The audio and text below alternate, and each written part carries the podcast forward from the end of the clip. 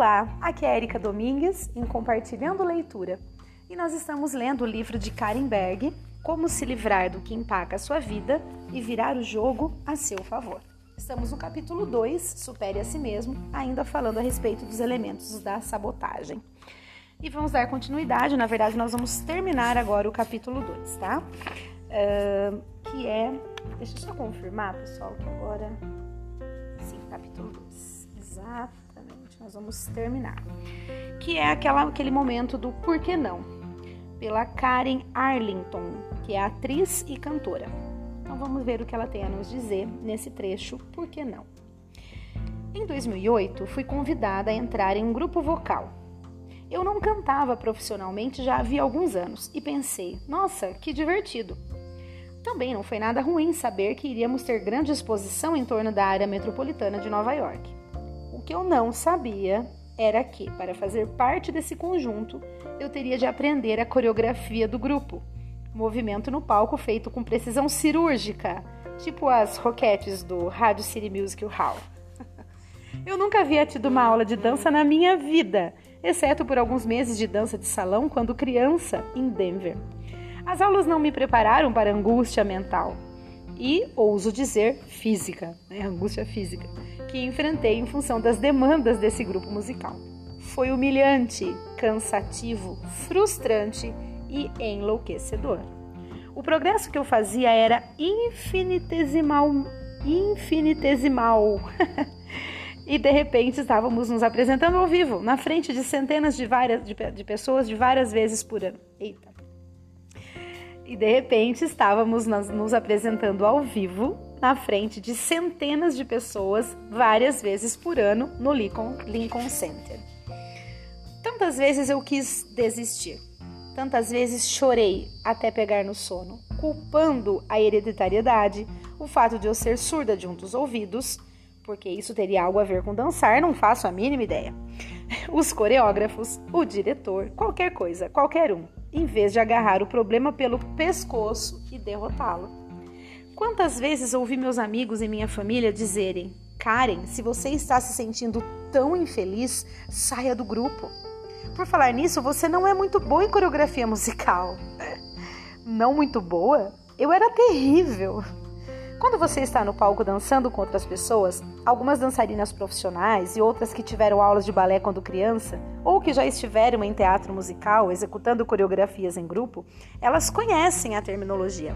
Elas sabem o que significa quando um coreógrafo, no primeiro ensaio, diz: agora oito contagens em passo box, em oito contagens grave pino, em oito contagens chassé. Eu sentia como se tivesse acabado de pousar em Marte. E não era apenas com os pés que eu tinha de me preocupar. Os braços tinham de estar em um ângulo correto, acima da cabeça. As mãos tinham de estar em uma forma específica, com um dedo específico elevado a uma altura específica. Eu poderia muito bem mostrar o dedo para eles, mas certamente não era o dedo que eles queriam. Foi uma tortura. Minhas colegas de palco achavam que estavam ajudando, dizendo: Karen, você é musical, apenas sinta música. Karen, pare de pensar e apenas faça. Fazer? Fazer o quê? Nos primeiros dias, uma pessoa do grupo até pressionou os outros artistas e o diretor a me tirar definitivamente do palco nos números em grupo. Ah, e eu mencionei que o tempo Ah, e eu mencionei que o tempo todo nós cantávamos e atuávamos enquanto dançávamos? Cantar e atuar eu consigo fazer, mas as três coisas ao mesmo tempo não é nada fácil. Meu temperamento irlandês finalmente acendeu o melhor de mim. Por mais que eu quisesse fugir e desistir, isso teria significado a derrota, e eu não me deixo derrotar. Eu elaborei um plano. Segui o plano. Esforcei-me, lutei, trabalhei, dei tudo o que eu tinha para fazê-lo funcionar. Perdi o sono, perdi amigos, mas finalmente consegui. Agora, depois de cinco anos e de muitas frustrações e fracassos, depois de dezenas de apresentações ao vivo, eu sou menos terrível. Nunca serei maravilhosa, mas eu me garanto. E a verdadeira boa notícia é que agora, quando sou chamada para uma produção teatral que envolva movimentos intrincados de palco, eu conheço a terminologia e posso contar com minha equipe de assessores e instrutores para me auxiliar. Eu não sonhei, eu não desisti, eu agi. E isso fez toda a diferença. Eu aprendi uma lição muito importante com esse processo. Se você for, se você for tão ignorante a respeito de um assunto a ponto de não conseguir sequer formular as perguntas sobre o que está aprendendo, acabará empacando. Você precisa encontrar pessoas que possam orientá-lo abaixo do nível básico. Essas pessoas nem sempre são as melhores atuando, mas podem ser exímios na arte de ensinar. Eu aprendi muito sobre técnica de dança com o meu professor de voz, que não é um dançarino formado, mas que certamente entende de ritmo e sabe o que é preciso para quebrar os componentes do movimento de palco. Ainda melhor, ele sabe ensinar os componentes passo a passo, até a coreografia ficar gravada em seu cérebro. Essa foi uma incrível lição aprendida pela experiência. Assim, certamente sei quanto é preciso suar. Eu sei também o que é ter sucesso. Você não pode alcançar o sucesso sem suor, mas você pode ter sucesso. Qualquer pessoa que tentar pode ter sucesso. Uau, tudo bem. Agora vamos concluir aqui pelas palavras da autora. Conclusão: sim, Karen Arlington é meu nome artístico. Você já tinha deduzido?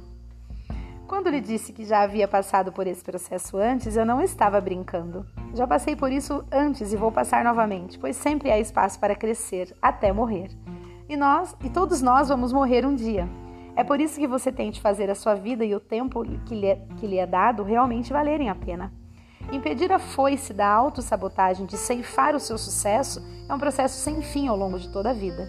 À medida que avançamos, avançarmos neste livro, vamos encontrar maneiras de ter sucesso e, ao mesmo tempo, nos mantermos distantes dos sabotadores, da autossabotagem e da, e da sabotagem dos outros. Uau, esse texto, na verdade, Karen Arlington, é a nossa autora Karen Berg, é o nome artístico dela, né? Karen Berg, então que, que interessante. Muito bacana, pessoal. Nós vamos começar agora, ó, interessante porque eu estava olhando aqui, nós iniciamos o capítulo 2, né, que é o supere a si mesmo. E nós ainda não saímos dele, ok? Mas neste momento, não vou iniciar agora, na verdade vou iniciar no próximo áudio, mas é mais para que a gente entenda, até porque a gente tem um, um pouquinho de áudio ainda pela frente. Nós estamos na parte 2. Eu quero entender em que momento nós começamos a parte 1. Um. Vamos lá. Bom, primeiro nós lemos a introdução, aí nós tivemos a parte 2, ou melhor, desculpa, a parte 1, um, que são os elementos da sabotagem, e aí nós lemos o capítulo. Ah, ok. O capítulo 1 um e o capítulo 2 estão na parte 1, ok? que é o seu maior obstáculo é você e depois supere a si mesmo. Então agora nós vamos entrar na parte 2 e depois a gente já vai para o capítulo 3. Então, ok, agora deu para entender. Muito bem, pessoal. Então é isso. Eu acho que a gente deve realmente é, ler, ouvir, vocês ouvirem, né? eu estou lendo e ouvindo ao mesmo tempo esse livro, mas com a mente muito aberta, com o coração muito aberto. Isso, na verdade, não só esse livro, como qualquer outro, né?